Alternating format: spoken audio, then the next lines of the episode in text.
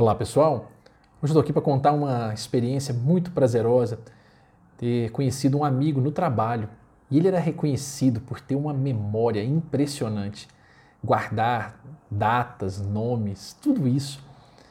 E uma certa vez, né, no dia do meu aniversário, ele veio, me deu os parabéns e eu fiquei muito satisfeito e perguntei para ele, falei, rapaz, mas como é que você consegue gravar isso tudo? E ele pegou e me disse com muito carinho: Eu não gravo. Eu sei que hoje é o seu dia. Eu não gravo. Eu sei que é o seu dia. Soou para mim como uma palavra muito querida, como um eu amo você, rapaz. E aquilo foi tão especial, porque depois eu descobri que ele não só tinha esse zelo, como ele também fazia um caderninho onde anotava as datas importantes para as pessoas, e procurava ali e aos poucos lendo e guardando essas informações para poder então falar-lhes nos dias do aniversário, nos dias de comemorações diversas que as pessoas realizavam. Aquilo eu guardei como uma herança para mim.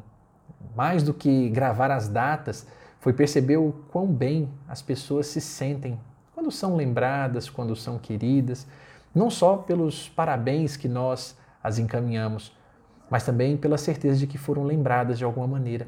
Então aquilo eu guardei aquilo como uma herança, embora tenha ainda muitas outras pessoas que eu não conheça ou não saiba as datas exatas de aniversário, procurei entender que mais do que aquele dia específico, talvez seja a importância de comemorarmos mesmo todos os dias, não apenas nas datas de aniversário, mas lembrarmos de valorizarmos por tudo aquilo que temos, valorizarmos as pessoas que estão ao nosso lado. Mais que nunca, a pandemia nos fez descobrir isso de novo, realçar essa verdade conosco, não só celebrarmos a nossa vida, mas a vida daqueles que também caminham ao nosso lado, que estão do nosso lado, caminham junto né, com a gente. Então, mais do que celebrar a data, é comemorar aquilo que ela traz, a vida que ela traz. Todos os dias nós temos isso, não precisamos esperar anualmente para fazermos uma celebração como essa.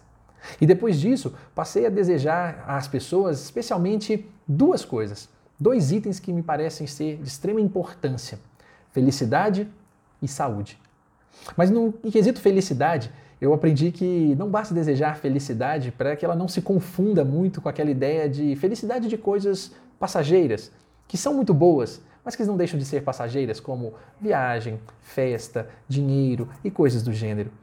Sempre gosto de entender felicidade e desejar felicidade, primeiro com aquela noção real de felicidade com aquilo que se é, com aquilo que se tem, de ser feliz com a vida que leva, embora obviamente procure melhorar todos os dias, não deixar de se contentar, de ser feliz com aquilo que possui.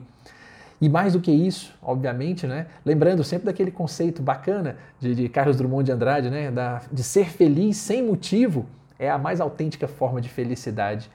É essa felicidade de todos os dias, não como coisas que acontecem, mas como condição até porque tenho certeza que muita gente, nas horas mais importantes da vida, abre mão dessas coisas que o mundo nos oferece, que nos trazem sim alegria, contentamento, mas que não representam nem de perto a felicidade real, que não pode ser outra coisa senão a experiência com as pessoas, a vida em paz consigo mesma. Por isso, felicidade então, com essa sensação boa de estar feliz com o que se é e o que possui, mas também ter a paz de consciência, de estar fazendo o melhor, realizando o seu melhor trabalho, a sua melhor entrega buscando fazer aos outros o que gostaria que fosse feito a si mesmo e, claro, confiando sempre aí, tendo fé, a certeza de que as coisas passam, que a gente consegue corrigir a rota, mudar o rumo das coisas, ser melhor a cada dia. E depois, o item saúde, que não fica só restrito à saúde física. Nós estamos aí vendo cada vez mais a importância da saúde física, mas também a saúde mental, a saúde espiritual, aquela saúde de que nós vamos obviamente demonstrar pelo nosso bem-estar, à medida que nós vivemos bem, reagimos bem, procuramos estar bem conosco, com as pessoas ao nosso redor, isso acaba sendo também uma demonstração real de saúde. E não é aquela saúde, né? Nós só entendemos isso de verdade é quando nós vamos amadurecendo, não quando envelhecemos, né? Porque certamente há uma diferença muito grande aí entre envelhecer e amadurecer.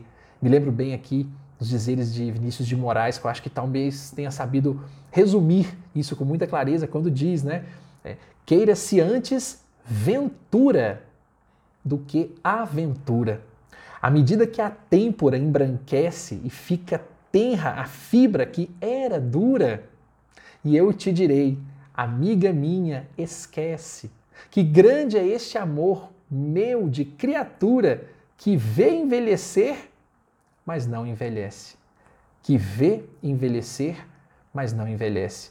Certamente aqui o poeta vinha nos narrando, mostrando a importância né, de celebrarmos a vida, aprendermos a dar valor nessas coisas que realmente valem a pena, ventura ao invés de aventuras, e que muito mais do que completar anos, pedir mais anos de vida, que eles sejam, obviamente, anos venturosos de aprendizado, de celebração, de comemoração da vida, porque, como já dissemos aqui, e me lembrando desse querido amigo lá, que já dizia da importância de nós valorizarmos todos os dias que ele não gravava datas, ele sabia dos dias.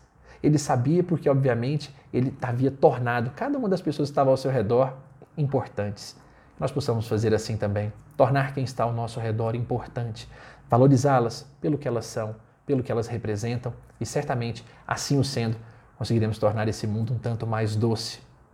Parabéns a todo mundo que faz aniversário, hoje, amanhã, depois, em todos os dias e as que não fazem aniversário hoje, amanhã e depois de amanhã.